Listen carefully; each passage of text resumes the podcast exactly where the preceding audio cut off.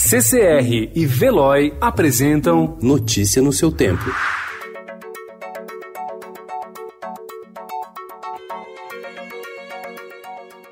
Olá, seja muito bem-vindo. Hoje é quinta-feira, dia 26 de março de 2020. Eu sou Adriana Simino, ao meu lado Gustavo Toledo. E estes são os principais destaques do jornal Estado de São Paulo. Ministério da Saúde estima que coronavírus pode custar 410 bilhões de reais extras ao SUS. Cálculo foi passado por Luiz Henrique Mandetta a Paulo Guedes. O vice Hamilton Mourão contraria discurso de Bolsonaro contra a quarentena. Governadores vão manter medidas restritivas. Em momentos de crise, como fez ao preparar pronunciamento na TV na terça-feira, o presidente Jair Bolsonaro prefere se aconselhar com o Gabinete do Ódio, formado por seguidores do escritor Olavo de Carvalho, e dispensa a convocação do Conselho da República.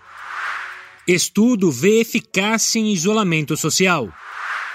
Depois de ignorar a quarentena, a província de Bérgamo, na Itália, contava ontem 7.272 infectados e 1.328 mortos. Mortes na Espanha superam as da China.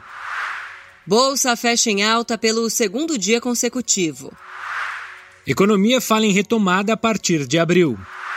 Em depoimento, Maia Amaral, de 10 anos, conta que toda a sua família ficou doente, vítima do novo coronavírus, incluindo sua irmã de 10 meses. Agora estão todos em casa, mas não curados.